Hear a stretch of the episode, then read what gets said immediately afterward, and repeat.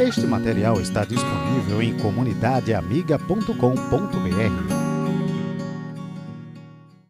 Queridos irmãos, nós estamos caminhando um pouco mais sobre esse tema que temos abordado no nosso seminário de verão. E que verão, né, queridos? O calor ontem foi duro, mas Deus foi gracioso e a gente conseguiu caminhar para a glória dele. E nós temos aprendido um pouco mais sobre adoração, sobre culto a Deus. Vimos um panorama sobre aquilo que Deus requer para nós em termos de adoração a Ele.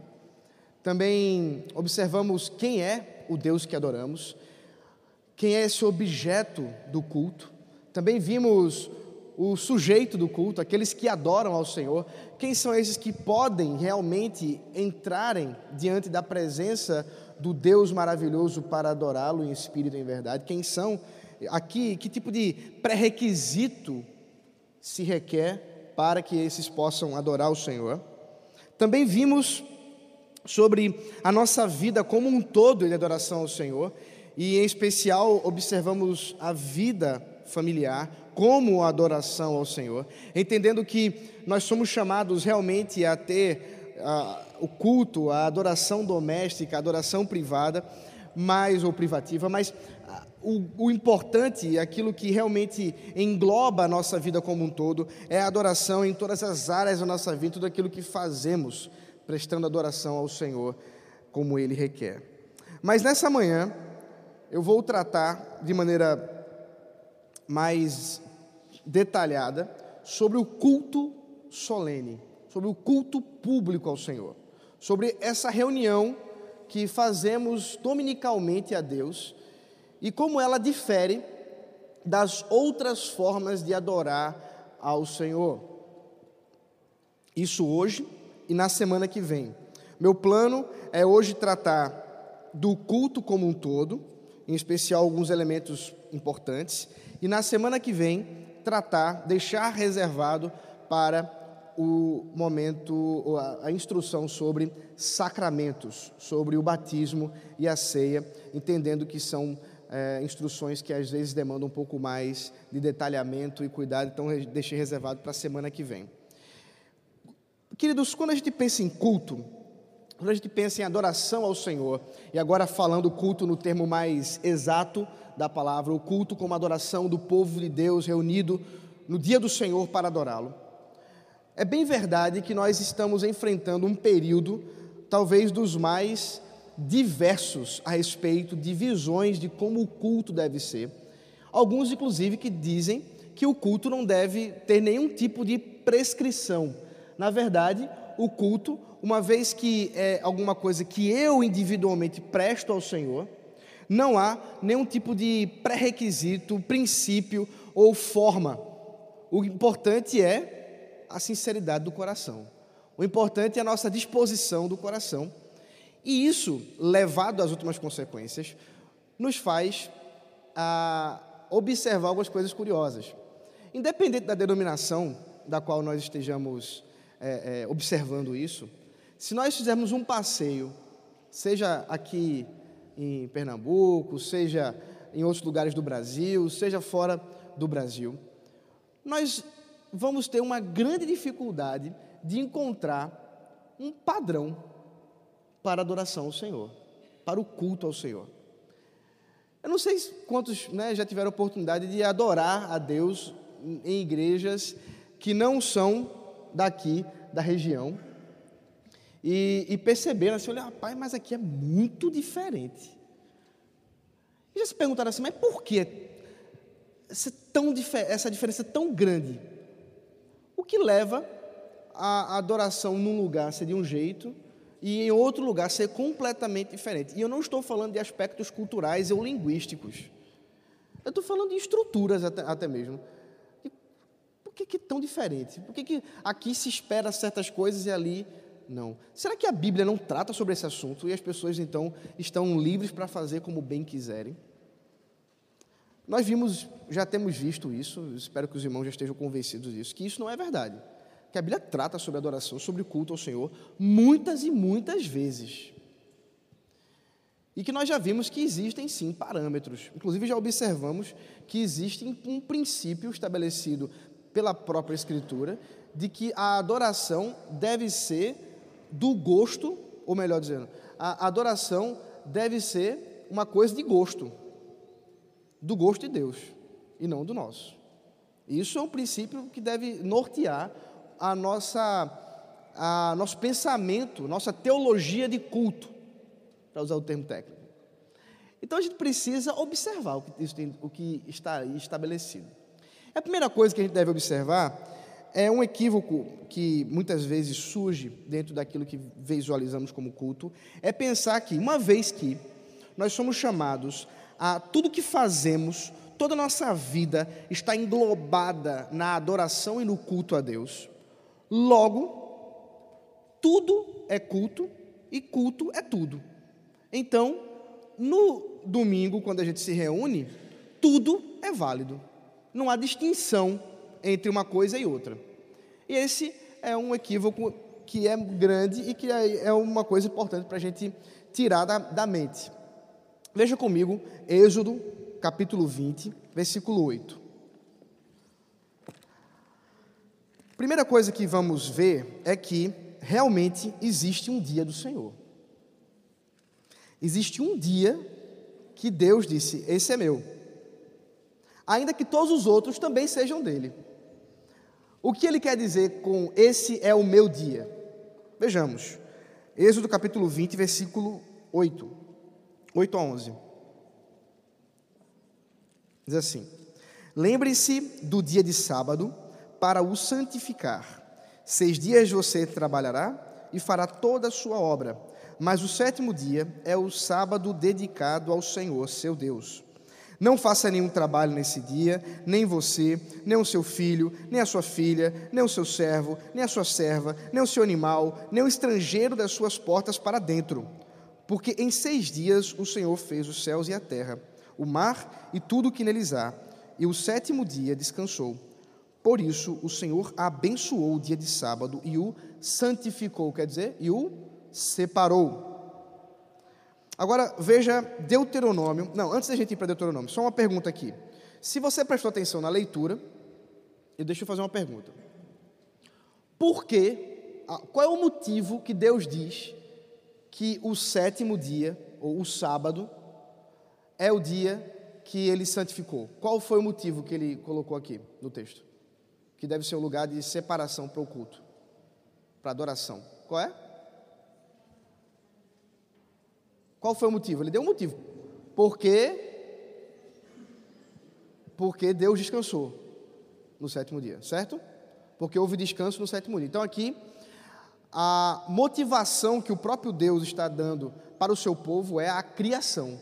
Eu criei tudo em seis dias e no sétimo eu descansei. Façam assim também. Sigam os meus passos. Agora veja Deuteronômio, capítulo 5.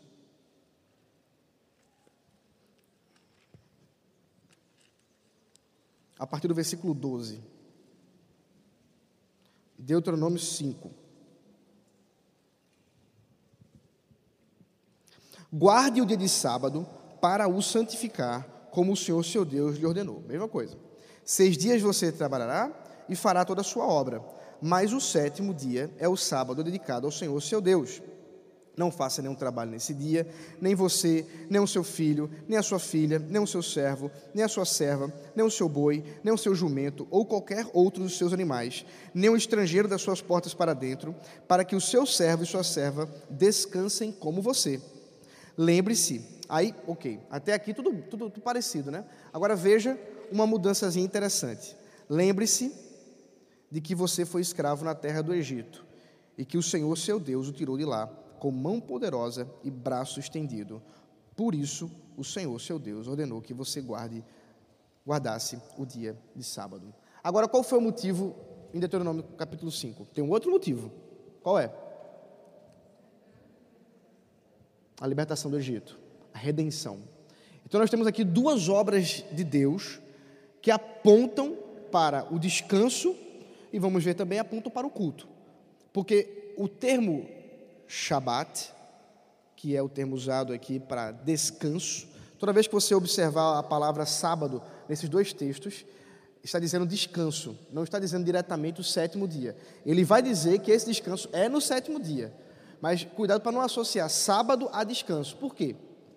Porque sábado, no Antigo Testamento, podia, podia ser qualquer dia da semana. Um, um Shabat podia ser em qualquer dia da semana, contanto que caísse naquela data que foi prevista dentro das festas de Israel.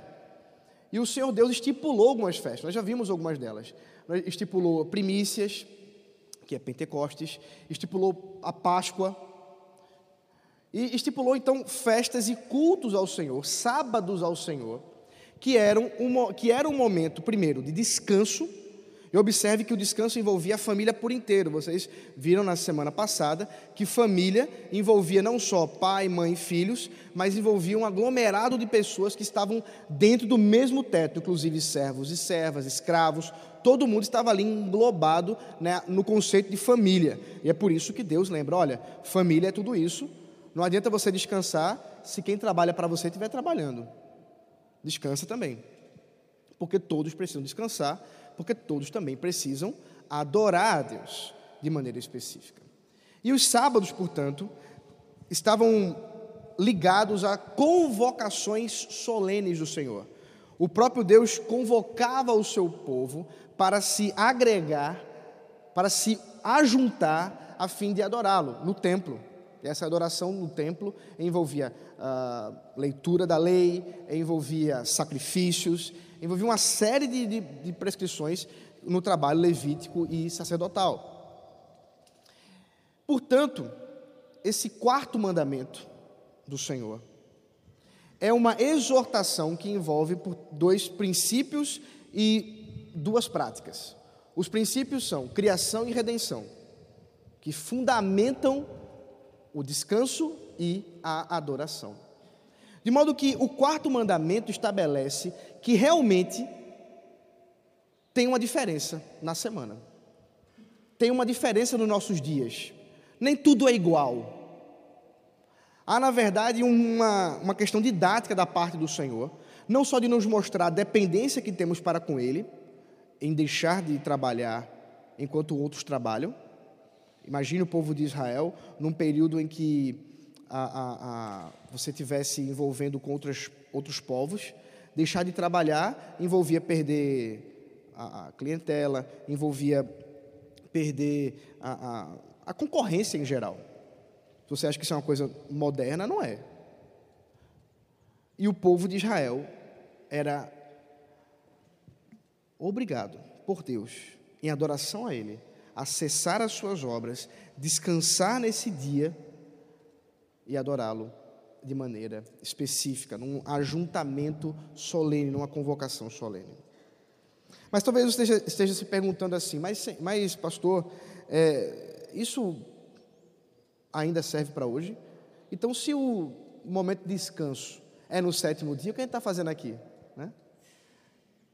Falhamos ontem. Será que é isso? Como é que o Novo Testamento aborda esses princípios estabelecidos para fundamentar o descanso e adoração, criação e redenção. Nós vamos observar, primeiro, Colossenses capítulo 2, versículo 16 e 17.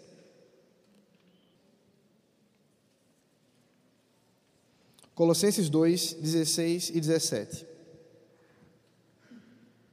Que diz assim: Portanto, que ninguém julgue vocês por causa de comida e bebida ou dia de festas, ou lua nova, ou sábados, porque tudo isso tem sido sombra das coisas que haviam de vir. Porém, o corpo é de Cristo. O apóstolo Paulo está combatendo aqui uma, um grupo que queria restabelecer uma série de normas específicas do, da vida judaica para os cristãos, sendo eles judeus ou gentios. E dentro dessa discussão, o apóstolo Paulo está dizendo o seguinte: olha, ninguém pode julgar outro por causa de comida. Então ele está falando do quê? Das leis dietéticas. Aqui é a nossa permissão para comer bacon. Graças a Deus. Ele fala dos dias de festa, lua nova ou sábados. Aqui fazendo referência às convocações solenes das festas estabelecidas pelo próprio Deus para o seu povo, inclusive os sábados. Tanto do sétimo dia, quanto todos os sábados envolvendo. Por exemplo, Pentecostes era um sábado no domingo. Só para vocês verem que o sábado é, é, não estava vinculado necessariamente ao sétimo dia. E Paulo diz: tudo isso é sombra e o corpo é Cristo. O que significa sombra e corpo nesse contexto aqui? O apóstolo Paulo está fazendo aqui uma referência a dois termos muito comuns dentro da filosofia grega, onde a própria interpretação helênica, grega, a respeito da verdade, se estabelecia de que aquilo que nós vemos são apenas sombras, enquanto que a verdade é uma coisa que transcende isso aqui. Veja essa visão grega, tá, meus irmãos? A visão grega. Calma aí. Não é a verdade, não, é a visão grega. Talvez você já tenha lido ou tenha ouvido falar da, do mito da caverna de Sócrates, Platão, né, na verdade, Platão. No mito da caverna, a história que é, que é contada é basicamente a seguinte: Haviam, havia homens que estavam presos e nasceram presos numa caverna. E por estarem presos e virados contra a saída da caverna, tudo que eles viam eram sombras. Nada mais além disso. Sempre sombras. Eles não viam nada, cresceram assim e acharam que as sombras era a verdade. Até que um dia um deles se liberta e consegue sair da caverna. Segura seus olhos, aquela luz incomoda e tudo mais, ele olha, até o momento que ele começa a ver corpos. Começa a ver pessoas. E ao ver as pessoas andando para lá e para cá, ele descobre que tudo que ele viu lá era falso. Ou, no mínimo, não era toda a verdade. Era alguma coisa que, que era apontada pela verdade. Eram os corpos que eram a verdade, mas as sombras apenas eram um reflexo disso. E ele, convencido de que precisa convencer os seus amigos dessa verdade, volta para a caverna e vai dizer isso a eles. Agora, eles, que estavam muito certos da verdade que eles vivenciavam, ao saberem ou melhor, ao, ao serem confrontados de que tudo era mentira, o que fazem? Matam aquele que foi lá enviar a mensagem. Né? Isso, inclusive, fazia referência, no caso de Platão, a Sócrates, né? que foi condenado ao suicídio. Então, essa expressão, sombra e corpo, dentro da, do mito da caverna, o apóstolo Paulo recupera essa expressão para dizer o seguinte: tudo aquilo que era feito no Antigo Testamento, relacionado a dietas, às festas, tudo aquilo era verdade para um momento da história de Israel, para a história do povo de Deus. No entanto, chegou aquele que tudo isso apontava. Chegou o corpo daquilo que era sombra. Jesus. Uma vez que o corpo chega, aquilo que, ela, que era sombra entra em desuso não está mais sendo exigido. Mas será então que dos dez mandamentos hoje são nove? Será que então foi abolido o dia de descanso? Ele não precisa mais descansar, não precisa mais cultuar o Senhor? Será que é isso? Certamente que não. Por isso a gente precisa ir para Hebreus capítulo 4. E eu vou tentar andar um pouco mais rápido, tá, meus irmãos? Porque, só para vocês terem ideia, eu não saio do primeiro ponto. Hebreus capítulo 4. A partir do versículo 9. Depois você pode ler o capítulo inteiro e, e ver, eu vou dar um, um, panorama aqui do contexto. Ora, desculpa, portanto, resta um repouso sabático, esse é o, é o termo usado na nova Almeida atualizada. Então, a, Ara eu acho que usa sábado, e eu não sei como a NT Legal usa, mas, portanto, resta um repouso sabático para o povo de Deus. Resta, ainda tem. Essa é uma afirmação categórica do autor aos Hebreus.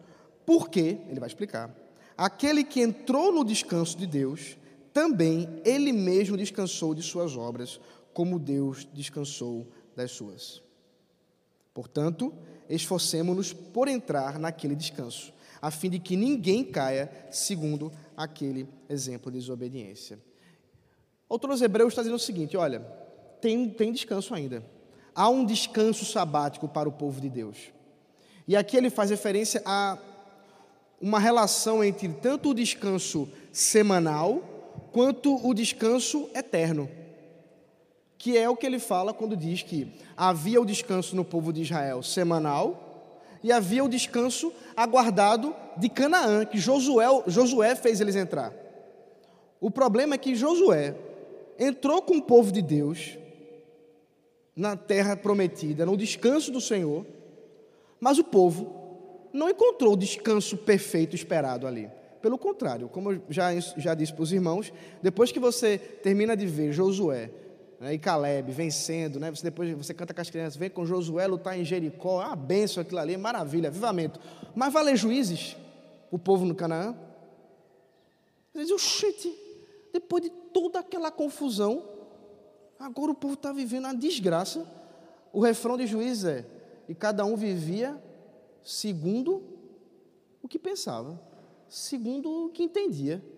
Abandonaram os princípios de Deus. Então perceba que, não, que ainda tem um descanso. Inclusive, no caso do autor dos Hebreus, ele inclusive cita Davi, cita os Salmos, recuperando assim, não, peraí, ainda tem um descanso para ser eh, exercido pelo povo de Deus. Semanal, porque aponta para esse descanso maior. Esse descanso realmente pleno, perfeito do qual Canaã não serviu. Canaã física não servia. E que descanso é esse? Que obra é essa que Jesus descansou? Veja só, então agora nós temos um novo descanso. Ah, na obra da criação e da redenção explicitada lá em Êxodo e Deuteronômio, fundamentada no quarto, que fundamenta o quarto mandamento, nós temos a criação e a redenção do Egito. E agora?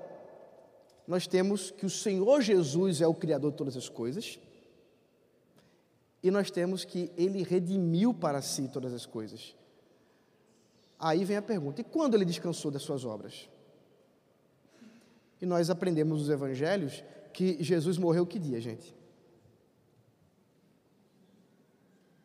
Vocês não sabem, não? Sexta-feira.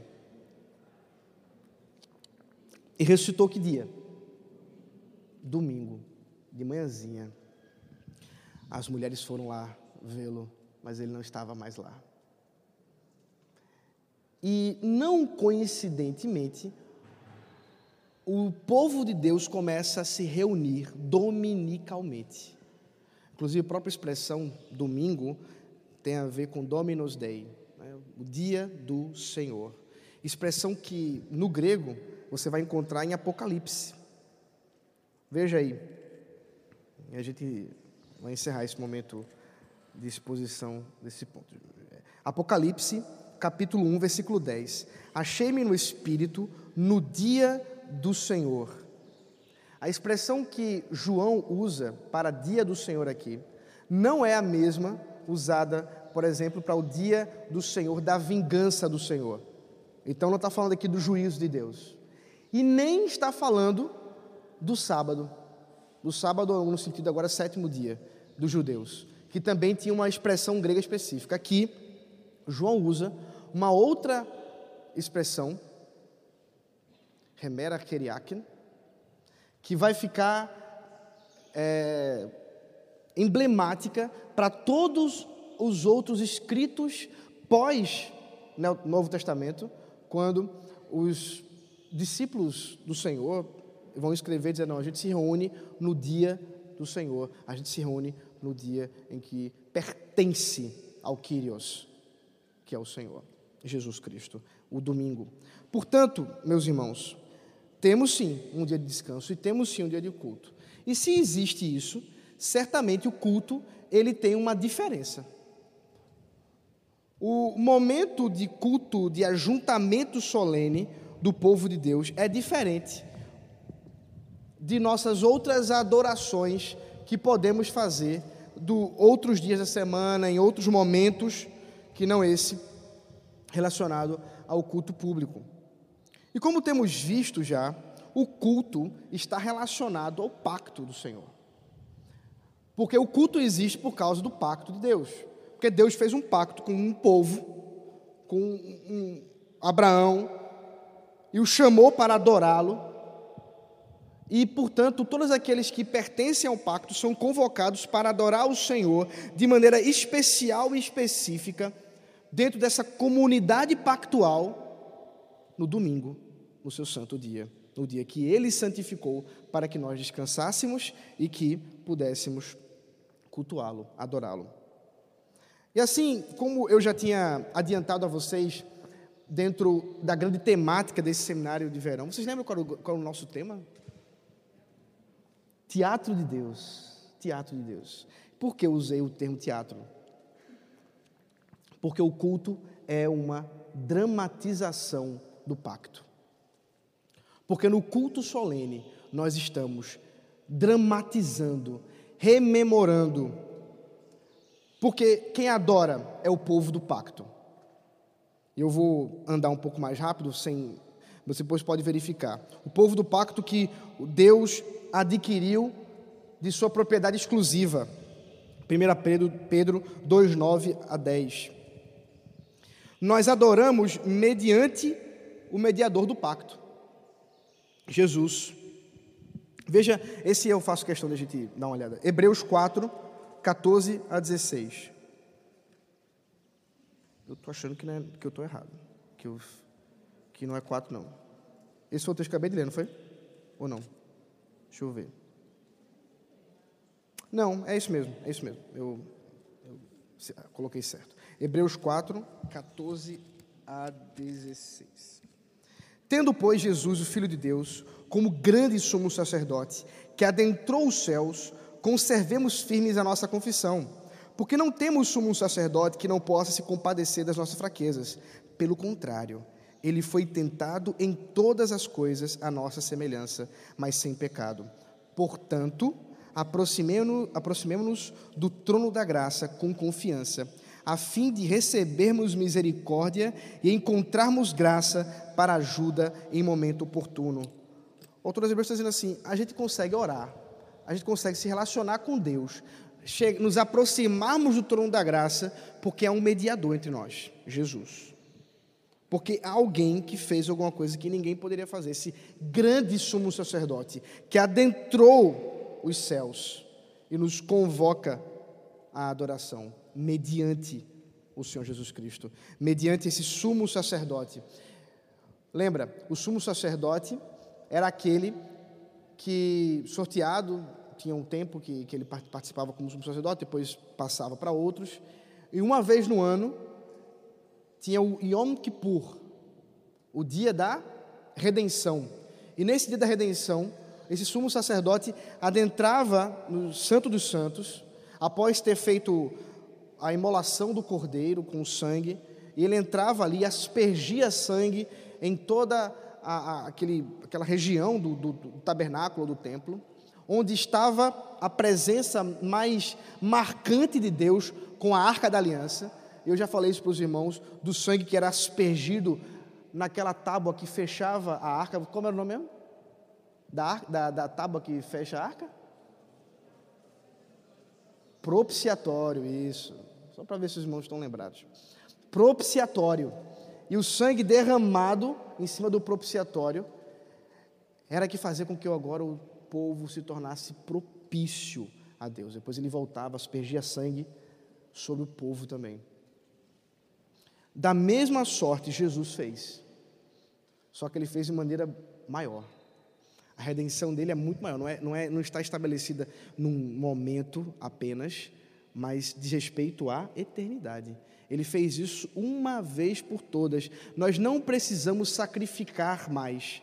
Nós não precisamos sacrificar a Cristo mais. Isso, inclusive, estabelece uma distinção importantíssima entre o culto cristão verdadeiro e o culto pagão. Porque o culto pagão envolvia o quê? Sacrifícios. Ainda hoje envolve sacrifícios. De muitas ordens. Envolve derramamento de sangue,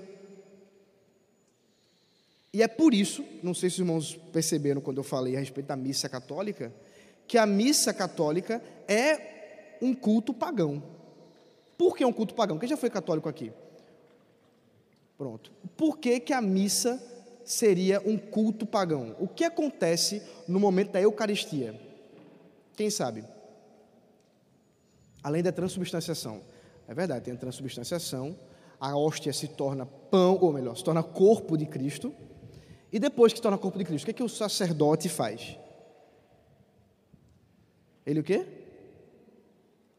Mas antes de entregar ao povo, antes da comunhão, ele faz uma coisa com a hóstia nas mãos dele. Ele parte. Veja, o corpo de Cristo, na teologia católica, está sendo o quê? Partido. Está sendo sacrificado. Por isso que a missa chama-se missa. Porque ela tem como ponto alto o sacrifício de Cristo. Isso é paganismo. Isso não é cristianismo. Porque nós não cremos que Jesus precisa ser sacrificado de novo. Nós cremos que ele já fez o sacrifício perfeito e isso não precisa ser repetido. O sacrifício que ele efetuou foi uma vez só, para a glória dele eternamente.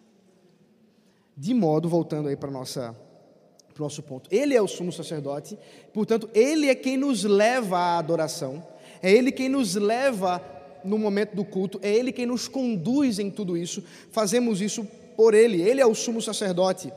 Por isso que nós não cremos mais em sacerdotes ou melhor dizendo, não um sacerdócio específico, mas antes que todos nós somos sacerdotes que devemos oferecer culto a Deus mediante o sumo sacerdote que nos leva lá. De, de, de modo que o drama do culto pactual envolve também a celebração desse pacto. Veja Apocalipse capítulo 5. Apocalipse 4 e 5, irmãos, é um, um momento de da visão de João muito interessante, onde João contempla a criação adorando aquele que está sentado no trono. Então você vê a adoração por causa da criação, por causa da obra da criação.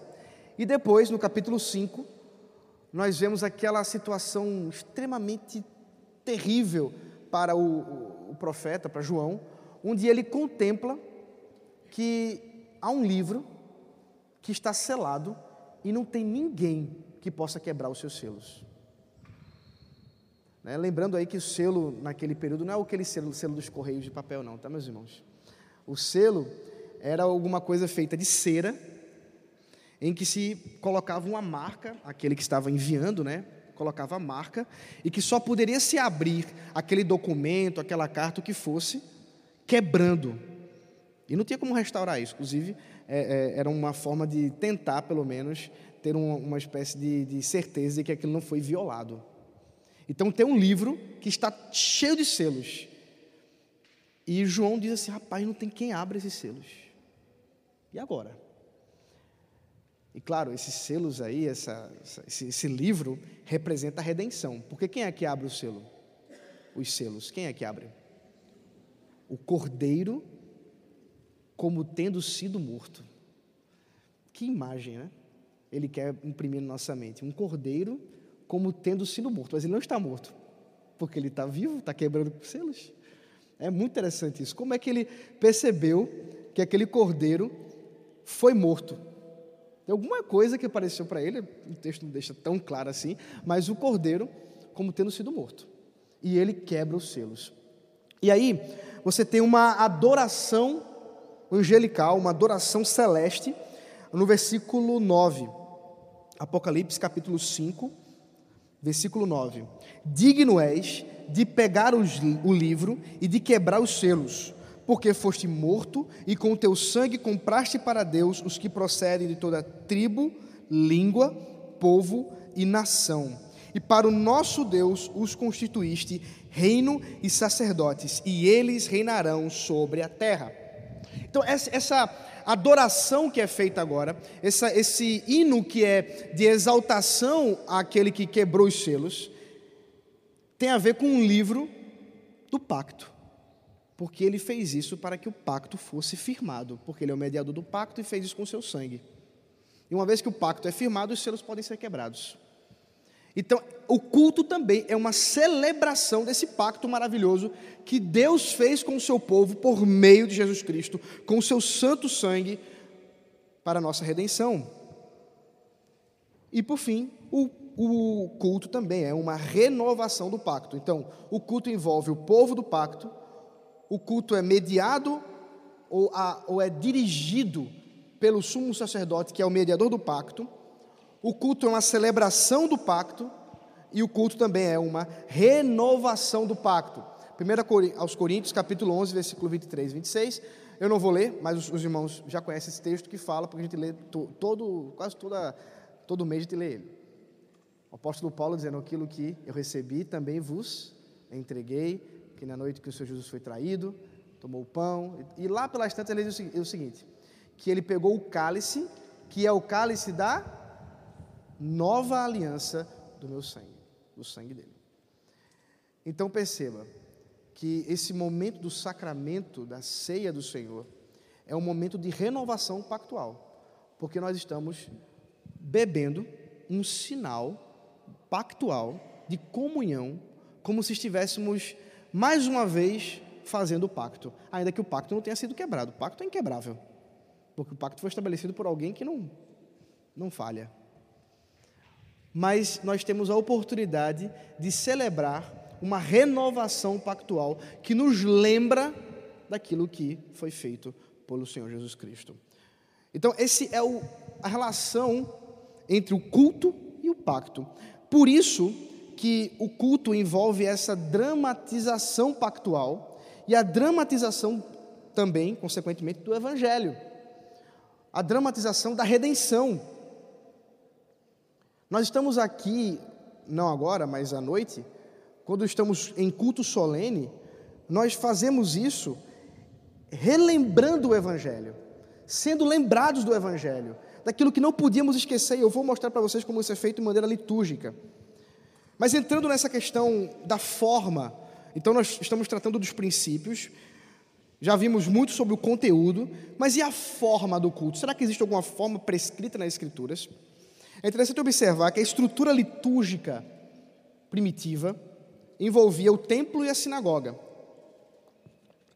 As sinagogas foram criadas no período exílico quando o povo de Deus, não tendo mais o templo, querendo adorar a Deus, começou a se reunir, se congregar, é isso que significa sinagoga, palavra, vem da palavra grega sinagogue, que significa ajuntamento. Então o povo começou a se ajuntar para adorar.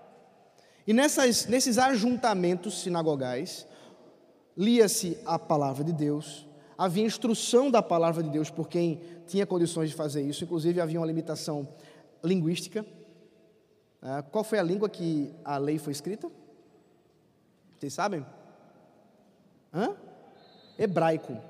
E no exílio o povo falava aramaico. Muitos, inclusive, não sabiam hebraico. Então, inclusive, acontecia do, do, do culto ser bilíngue. Lia-se em hebraico e alguém traduzia. Isso era muito comum dentro da, da estrutura sinagogal exílica e também quando voltaram. Até. Ah, Poderia ser até acontecer a leitura em grego e tudo. Então, você vai ter a estrutura das sinagogas, como cântico, orações, leitura e pregação. Agora, observe: essa estrutura sinagogal era a estrutura dos discípulos que adoravam a Deus. Quando os discípulos de Jesus começaram a cultuar não mais apenas ao Deus de Israel, mas com agora a Jesus Cristo como o Senhor, o Deus de Israel, o Messias, a, a estrutura cultica, a liturgia que eles utilizavam era a mesma que eles já conheciam: sinagoga. Da sinagoga. Eles continuaram isso, de modo que nós temos, assim, princípios sinagogais, né, das sinagogas, que nos são trazidos dentro dessa tradição cristã da igreja primitiva. Agora vejam, eles são princípios, não são regras estanques. Isso é importante gente lembrar porque há uma certa liberdade dentro do estabelecimento da, dessa reunião. Por exemplo, uma sinagoga, para ser organizada, era necessário dez homens. Fazia parte da, da tradição judaica. Isso a gente não, não é uma coisa que recupera-se, né? Então agora não. Então para ter uma igreja, vamos plantar igreja. É só juntar dez homens, uma igreja, outra dez homens tem uma outra igreja local. Não, não é, não é bem assim que as coisas acontecem. Existem outros parâmetros que estão juntos juntos disso e também que relativizam até mesmo esses princípios, não regras. É por isso que a nossa confissão de fé, quando trata, e vocês vão ver isso quarta-feira, que eu vou, vou tratar desse, desse aspecto, aspecto, quando trata sobre a, a, a Escritura, fala que há, apesar da Escritura nos dar princípios para o culto, há uma certa liberdade do senso comum, da luz da natureza, da nossa cultura, que nos dá condições de modificar e, e de ter certa distinção dentro do culto, ainda que haja um padrão, ainda que haja uma manutenção desses princípios. E quais são outros princípios que podemos encontrar nas Escrituras para a adoração? Primeiro, o culto precisa ser teocêntrico. Nós já vimos isso, mas não, não vale, é, não custa nada é, é, é, é lembrar. Ele é trinitário. Se nós não adoramos ao Deus triuno, nós não estamos adorando o Deus da Bíblia, estamos adorando um outro Deus. Ele precisa, portanto, também ser cristocêntrico. Cristo precisa estar presente em todos os momentos do culto. Naquilo que pregamos, naquilo que lemos, naquilo que cantamos, naquilo que oramos. Porque é por causa dele que estamos aqui. É preciso também que esse culto seja em temor e reverência. Hebreus capítulo 12, versículo 28. Temor ao Senhor e profunda reverência. O culto, ele exige um, uma certa emoção da nossa parte. Há momentos em que podemos expressar outros tipos de emoção, mas o culto envolve certa, certo momento de reflexão, de silêncio e meditação, que envolve, portanto, temor e reverência. Precisa haver sabedoria e bom senso, como eu já mencionei. Ele também é dialogal. Eu já mencionei isso a vocês antes, mas vale a pena lembrar que no culto nós conversamos com Deus. Deus fala conosco através da sua palavra. E nós falamos com Deus através das orações e dos cânticos, que são orações cantadas, como a gente vai ver daqui a pouco. Por isso, há uma conversa no culto, há um diálogo estabelecido no culto. Deus está falando com o seu povo e o seu povo está falando com ele. E João 4:24 estabelece esse princípio de que a adoração deve ser em espírito e em verdade. Em espírito, porque não está mais conectado às questões simbólicas do Antigo Testamento e nem localizado no templo, antes agora está pulverizado onde quer que o povo de Deus se reúna, e em verdade, porque continua a ser estabelecido pela palavra de Deus. E daí nós temos os elementos do culto ao Senhor. Quais são os elementos que a Bíblia prescreve? Que Deus diz, é assim que vocês vão adorar de maneira especial no culto solene a, a mim. Primeiro, a palavra está em todos esses elementos, porque é pela palavra né, que nós pela verdade que nós podemos adorar a Deus, em verdade. Então, primeiro elemento, a leitura da palavra. O culto solene envolve ler a palavra de Deus, porque Deus fala com seu povo. É necessário que haja leitura em voz alta. É necessário que a voz de Deus se faça ouvir pela sua palavra que é lida. Há algumas formas de fazer isso. Nós podemos fazer a leitura de maneira representativa, como geralmente é feito aqui, onde o liturgo lê o texto e os irmãos acompanham. A leitura pode ser responsiva, onde o liturgo lê um trecho, os irmãos alternam outra parte do texto e assim a igreja lê respondendo também àquela palavra. Há alguns salmos que claramente apontam para isso, onde há uma, uma uma espécie de convite mesmo a vários tipos de pessoas fazendo esse tipo de leitura. É um refrão, a misericórdia do Senhor dura para sempre, nós vamos ver isso nos Salmos. Então o povo de Deus diz, a misericórdia do Senhor dura para sempre. e, e vai seguindo como um refrão. Ela pode também ser uníssona, né? o povo de Deus uh, lendo em uma só voz. O importante é que a leitura da palavra seja feita com os corações cheios de fé, porque não estão lendo um mero livro, estão lendo a palavra de Deus.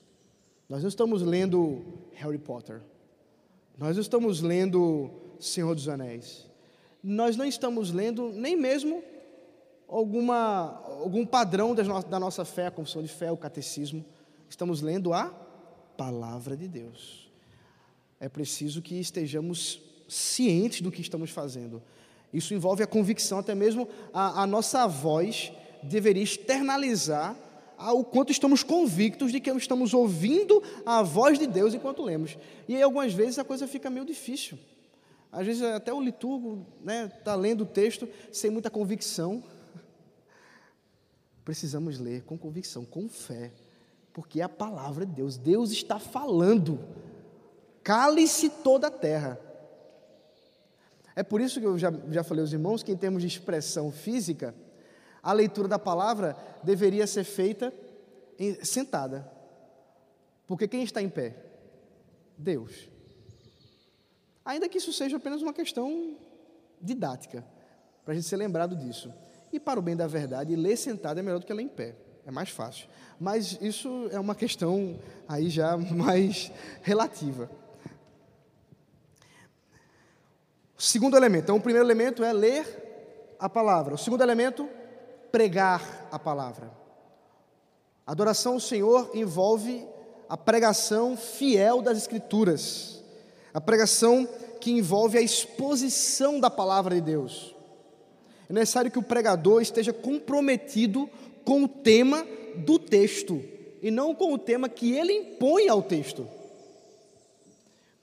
E muitas vezes a gente se assusta mesmo, porque a gente está lendo a Bíblia e tal, Aí o pregador começa a falar e fica perguntando: e quando é que ele vai chegar no texto?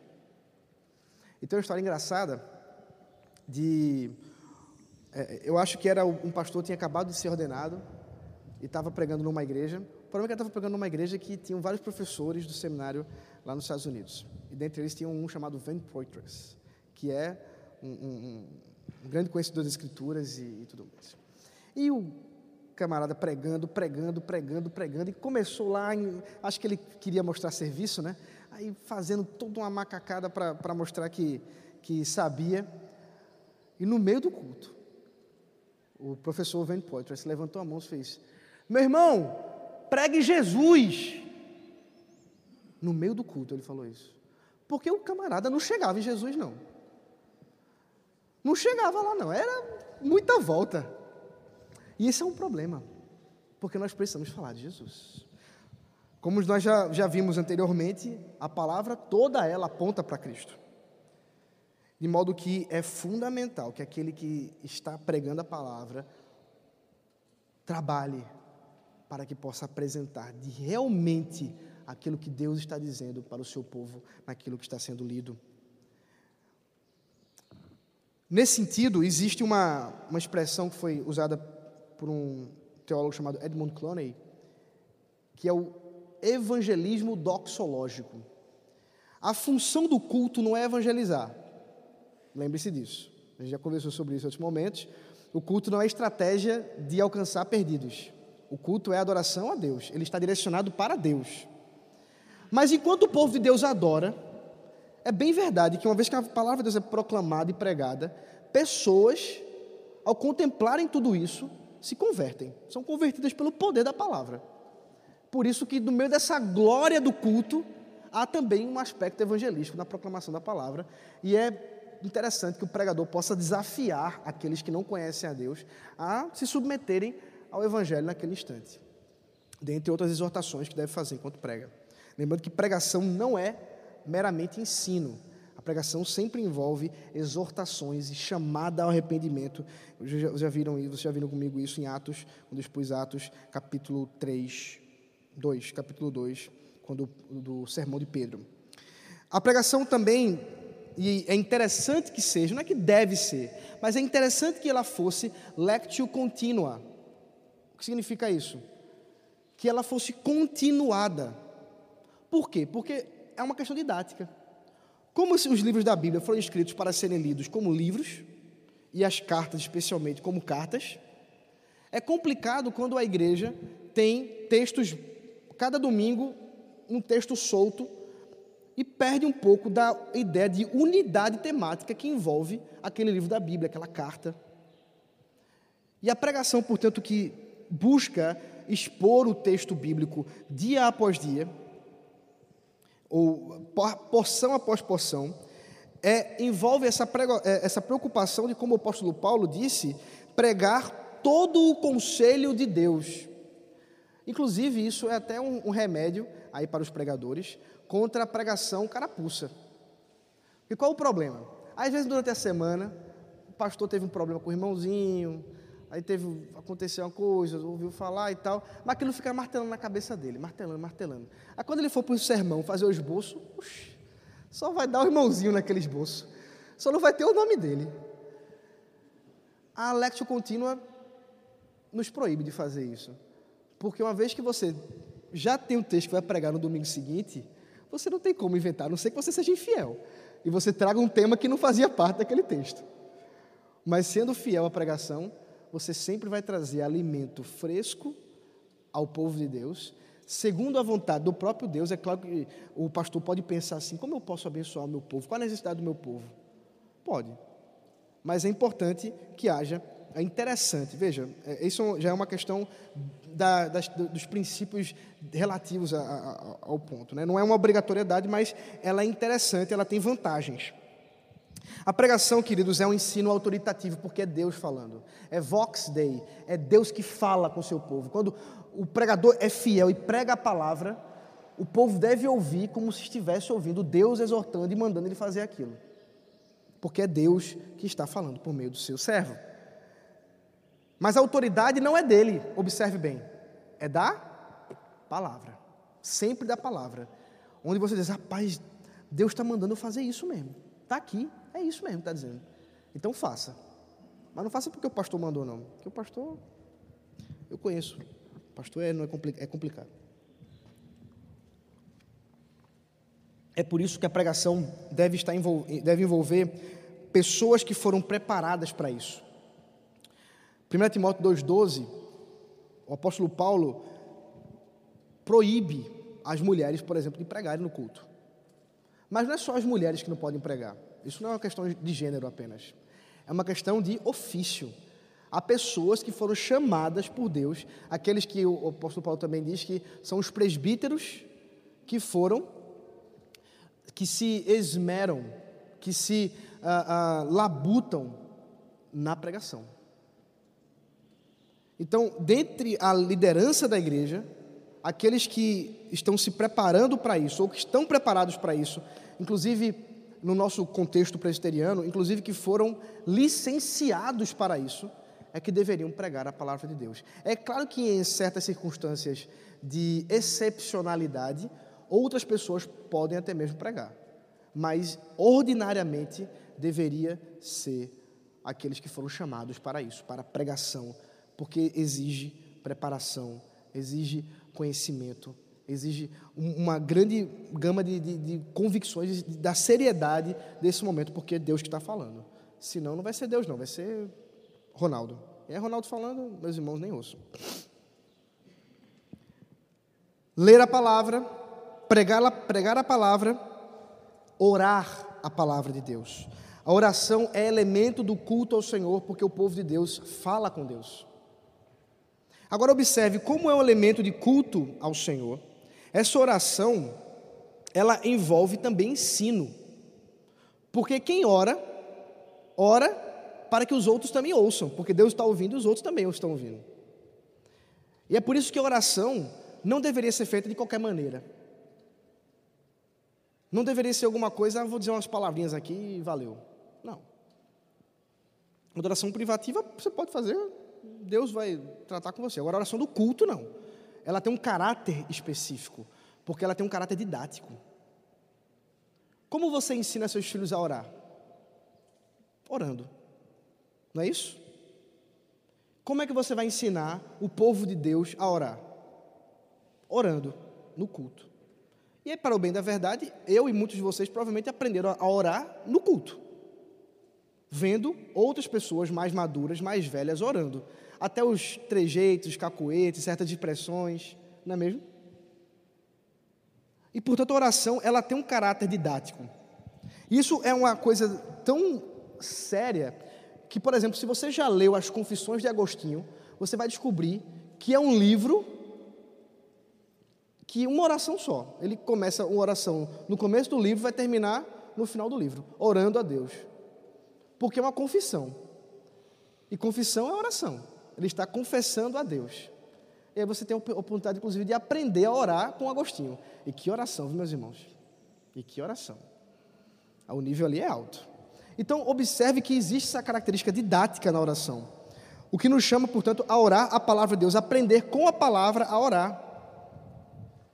Até eu estava conversando ontem com o presbítero Rubem, ele estava contando uma história que é meio mítica, mas é, sobre, sobre a abadia do Westminster, sobre a, a, Assembleia de Westminster, onde teria sido uma discussão assim, eu pensei, rapaz, como é que a gente vai colocar aqui Deus? Quem é Deus? Quais os atributos de Deus? Vamos orar. Aí teve uma pessoa lá que foi lá, começou a orar, e aí alguém começou a anotar a oração. No final, pronto, isso aqui é Deus. É mítico, não é, isso não aconteceu não. Mas tem um princípio por trás.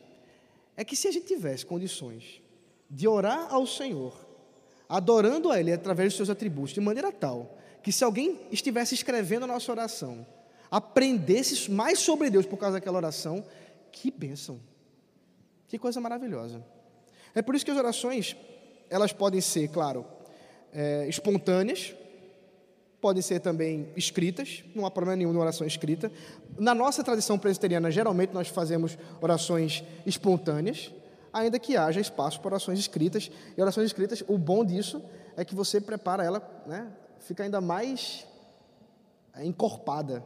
Se alguém já sabe que vai orar, pode até preparar ali uns pontos, fazer um esbocinho da oração. Existem tipos de oração. Existem orações de adoração, de invocação ao Senhor, das invocações das bênçãos do Senhor, de súplica, de intercessão, de confissão, como o caso de Agostinho, orações de gratidão, ações de graças. São vários tipos de oração que estão envoltas na, na nossa vida cultica ao Senhor.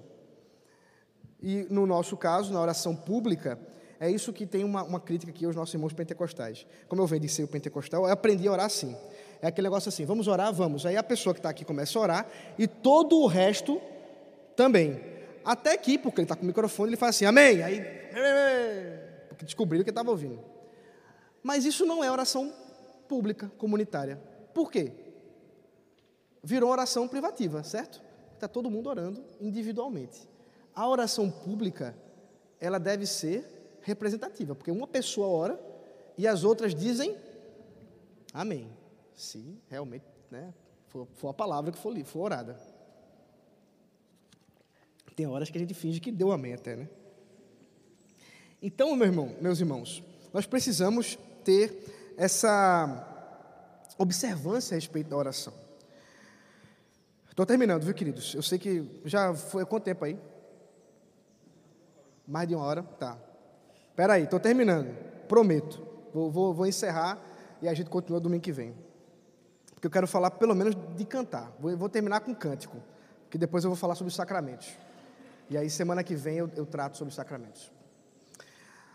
Ah, nós falamos sobre ler a palavra, pregar a palavra, orar a palavra, e nós somos chamados também a cantar a palavra de Deus. Ora, a, can, a cantar, meus irmãos, é oração.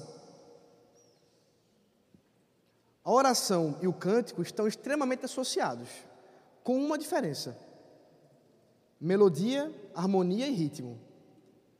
Qual é essa diferença? O resto são muito semelhantes. Por isso também cantar envolve ensino. E como envolve? Porque muitas vezes nós memorizamos cânticos e não memorizamos textos bíblicos. E às vezes a gente até memoriza certo texto bíblico que foi musicado, e a gente decora daquele jeito e até nem, percebe que tem um equívoco. Vou dar um exemplo. Era seu nome Barnabé, natural de Chipre, também chamado de José das Consolações. É isso que diz lá o, o, a música Vencedores por Cristo. Acho que foi Guilherme, de Guilherme que, que, compôs essa, essa música. Família Kerr, inclusive, histórica na IPB. Seu, seu avô escreveu gramáticas de hebraico e tudo mais. Qual o problema de, dessa, dessa música aí? É que Atos diz exatamente o contrário. Que o nome dele era José, natural de Chipre, e era Barnabé, que significa filho das consolações. Mas o poeta, para rimar, para encaixar, ele tem uma. Aí você decora isso. Não, o nome dele é Barnabé, não. O Barnabé era o apelido dele. Até porque possivelmente ele era filho de profeta, porque ele diz lá que ele era filho de profeta também. E aí tem a ver do Barnabi. Mas, mas é outra história. Então veja só, a gente decora a música e erra o texto. Vê que coisa complicada. Porque música ensina. Cânticos ensinam. Para o bem ou para o mal. Não é isso? Então a gente precisa cantar o quê? A palavra de Deus. Memorizar a verdade de Deus. Se a gente estiver cantando doutrinas erradas, estiver cantando expressões erradas, emoções equivocadas sobre Deus, vamos ter um problema. Porque a gente vai estar de encontro à palavra de Deus, não cantando a palavra de Deus. E aí nós encontramos, aí veja só comigo, é, Efésios capítulo 5.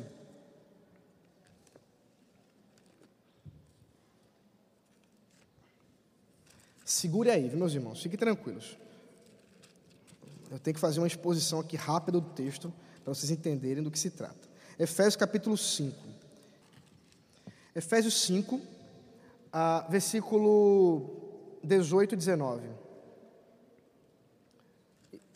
E não se embriaguem com vinho, pois isso leva a devassidão, mas deixem-se encher do Espírito, falando entre, entre vocês com salmos, hinos e cânticos espirituais. Eu falei o versículo? Efésios capítulo 5, versículo 19. Falando entre vocês com salmos, hinos e cantos espirituais, cantando e louvando com o coração ao Senhor. Então aqui você tem uma exortação sobre, sobre cantar, há uma expressão sobre falar, cantar e louvar. São os dois, os três verbos aqui no particípio que aparecem nessa porção do texto. Literalmente, o texto está dizendo o seguinte: uma outra uma forma de estruturar esse texto mais literalmente com, com o texto grego. Falando um ao outro em salmos, hinos e cânticos, vindos todos os três do Espírito, cantando e compondo com o coração ao Senhor. Então envolve aí três verbos: falar, cantar e compor. E três expressões musicais: salmos, hinos e cânticos. Todos os três vindos do recurso que é o Espírito Santo. Por que o Espírito Santo? Porque ele acabou de falar que vocês não devem se embriagar de vinho, mas estar cheio de quê? Estarem cheios de quê? Do Espírito. Então ele está dizendo o seguinte: olha, os pagãos embriagados de vinho, e aí tem a ver com culto, inclusive pagão, que envolvia muitas vezes é, é, a, a, ingestão né, sobre-humana de álcool. É, os irmãos lembram que existia a tradição romana e pagã mesmo, de banquetes que envolvia comer e beber tanto que depois você ia lá, vomitava e voltava para comer e beber. Uma coisa super legal, né? super interessante. Então, você, você, tá, é, você tem essa associação da embriaguez com a adoração. E Paulo está dizendo assim: não, você deve ser cheio do Espírito para adorar o Senhor. E a fonte daquilo que você fala, canta, adora o Senhor é o Espírito Santo e não o vinho e não embriaguez. Para o bem da verdade, as três expressões, hinos, ou salmos, hinos e cânticos, não constituem uma distinção clara no texto e dificilmente a gente conseguiria dizer assim, não, isso aqui significa isso, isso aqui significa aquilo, isso aqui significa outro ah, porque as três expressões são usadas de maneira intercambiável na Bíblia. Elas vão sendo mudadas. Mas existe uma coisa interessante nos verbos. A ideia de falar um ao outro, de cantar e compor, envolve que o cântico não só é uma questão, portanto, vertical, mas também é uma questão horizontal. A gente canta pensando em Deus, mas pensando no outro. Por quê? É um culto comunitário. Se for para pensar em você mesmo, fique em casa. Né? Às vezes você ouve isso em alguns cultos assim. Esqueça o irmão que está do seu lado. Pense só em Deus. Não, não, faça o contrário. Não, não esqueça Deus também não, mas assim. Pense no irmão que está do seu lado e em Deus, porque Ele está do seu lado. Não sei quantos já participaram de um coral, mas um coral, um das, dos princípios de canto, de canto coral é que você canta ouvindo o outro. Você sempre canta ouvindo o outro. Porque se você cantar mais alto, se você cantar de maneira diferente daquilo que está sendo cantado daquele, da pessoa que está do seu lado, já não é mais coral, né? Você está resolvendo fazer um solo. Né? Já é uma polifonia, já é uma dissonância, sei lá o que, que para onde vai esse negócio. Então observe que nós também somos chamados como um grande coral para cantar o Senhor, com salmos, hinos e cânticos, entendendo que tudo isso está envolto tanto a abençoar meu irmão falando a verdade, cantando a verdade, como também exaltar o nome do nosso Deus cantando a verdade. Esses são os princípios do cantar ao Senhor. E nesses três, usando essas três expressões, a gente podia pensar o seguinte: observe, eu disse que as três expressões, os três termos, elas são intercambiáveis. Mas a gente pode, dentro do culto, elas envolvem isso, uma, a totalidade do inário da igreja cristã primitiva envolvia, para o bem, para, para o bem da verdade, né? o saltério, os salmos, no, que era o, o cântico do povo de Israel, envolvia os hinos da igreja que estavam sendo cantados e compostos naquele período, portanto, da tradição cristã, e até mesmo composições que eram feitas, dadas pelo Espírito Santo, de maneira mais é, é, espontânea, por assim dizer, daquele momento. Então, você vai encontrar o apóstolo Paulo citando Efésios, por exemplo, capítulo 1, do versículo 3, acho que até o 21, você tem um grande hino de louvor ao Deus triuno. Né? O texto grego lá não tem um ponto final, é, é um, é um texto corrido, não tem nenhum, na verdade não tem nenhum ponto, não tem vírgula, não tem nada. É um texto corrido que aponta realmente para um hino do Novo Testamento que a igreja cantava, que já era da tradição da igreja. Então, pensando nisso, um princípio interessante de cântico para o culto seria a manutenção dessa, dessa, dessa mesma estrutura. Se cantar os salmos do Antigo Testamento, mantendo a nossa relação com o povo de Deus do Antigo Testamento, porque é o mesmo povo, o povo da aliança de lá e o povo da aliança de cá. Manter nossa tradição primitiva e tradição da igreja de composições de hinos, mas também a liberdade de novas composições dentro da nossa estrutura de culto, canto, do, do canto contemporâneo. Nem para não haver nenhum tipo de sobreposição, porque lembra, a questão não é de gosto nosso, e nem tampouco a questão é apenas uma discussão entre culto tradicional e culto contemporâneo, mas a discussão é o culto que agrada a Deus. Essa é a nossa preocupação. E assim a gente pode estar cantando o mesmo que o povo de Deus cantou no passado e cantando o mesmo que o povo de Deus está cantando hoje, porque o povo de Deus é o mesmo, a mesma verdade, a mesma palavra, o mesmo Senhor. Isso aponta inclusive para nossa unidade, catolicidade da igreja. Assim também como oração, o cântico envolve invocação, adoração, confissão, súplica, intercessão, gratidão, tudo isso envolve o cântico. Orar é cantar. Ou melhor dizendo, cantar é orar. E é uma resposta, respondendo a palavra de Deus, aquilo que Deus nos chama. Deus nos convoca para adorá-lo, a gente responde a Ele orando e cantando. Por fim, meu último ponto sobre, sobre música. E o ritmo? Será que qualquer ritmo é válido? Será que qualquer ritmo é válido no culto ao Senhor? Isso é uma pergunta interessante. A primeira coisa que a gente deveria observar é o seguinte: ritmo tem a ver com emoções que querem ser impressas na música, naquilo que o autor deseja que seja sentido enquanto se canta. É por isso que você vai ver a preocupação no ritmo, na melodia, notas maiores, notas menores, uma, uma cadência mais lenta, mais rápida. Tudo isso envolve emoções. A emoção que o autor deseja imprimir. Isso nós estamos dizendo que a música, o canto. Se vocês ouviram que eu não usei em nenhum momento a palavra louvor, né? É proposital. Porque quando começa o louvor no culto ao Senhor? Qual é o momento de louvor no culto? Quando é o momento de louvor no culto solene a Deus? Quando começa? Desde o começo. E quando termina? No final.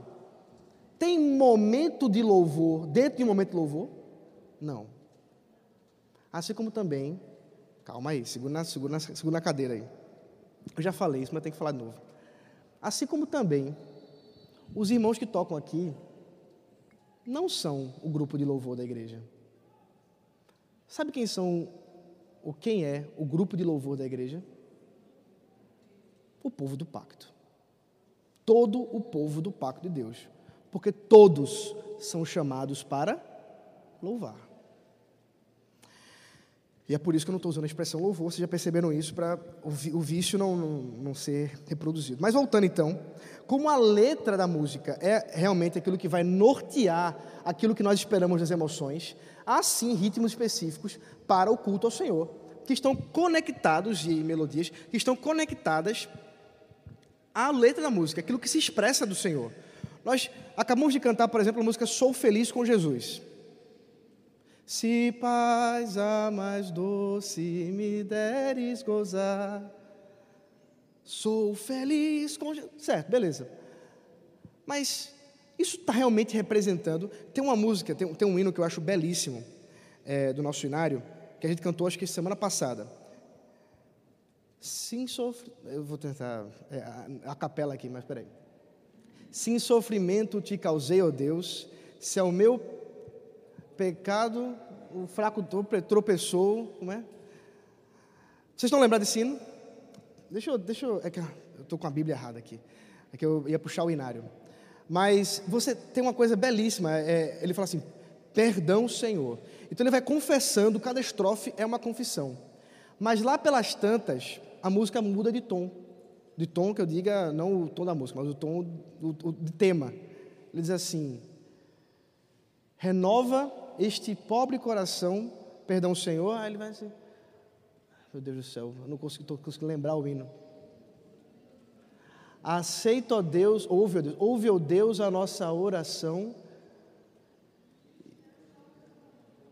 É, é, eu não estou conseguindo lembrar. Mas o que eu quero dizer, no final das contas, que não está vindo de jeito nenhum aqui, que eu sei decorado, vale salientar, é que ela tem uma, uma melodia, um ritmo, que é, é, é mais chamado tecnicamente de pianíssimo, onde as vozes, inclusive, pensam, refletem aquela música de maneira mais calma e ela vai tendo um crescente, um crescente, um crescente, até que chega a noção dentro da música de que Deus realmente perdoou o seu povo. Dentro daquele cântico. E uma das vezes que eu achei esse hino sendo executado de maneira mais interessante foi quando o Litu, que era o pastor da igreja, falou assim: Meus irmãos, vamos começar cantando sentados. É, a igreja começou a cantar, sentados. E aí, lá pelas tantas, ele mandou a igreja levantar porque aí havia uma nova resposta a ser dada. Que interessante. Emoções, ritmos, melodia, letra, tudo conectado para adorar o Senhor. Às vezes a gente tem um, um problema, a música realmente está dizendo uma coisa e a gente está é, é, é, com emoções distintas. Era, é importante que haja essa, essa preocupação. E por fim, o canto a ênfase do culto público é o canto congregacional, é o canto da igreja. A igreja deve cantar.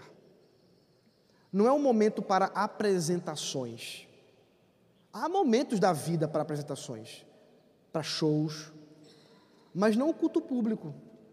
O culto público é um lugar que a igreja está adorando ao Senhor, está respondendo a Ele, está unida em comunhão com o Senhor. Muito bem, meus irmãos, essa, essa era a, uma parte do que eu queria mostrar para os irmãos da, daquilo que nós temos das relações do culto ao Senhor e seus elementos. Faltou só um, tá? Então nós somos chamados para ler a palavra, nós somos chamados para pregar a palavra, nós somos chamados para orar a palavra, nós somos chamados a cantar a palavra, e a, a, domingo que vem eu vou falar que nós somos chamados também para ver a palavra. E a, a visão da palavra se dá pelos sacramentos, que é quando nós vamos encerrar nosso seminário para a glória de Deus.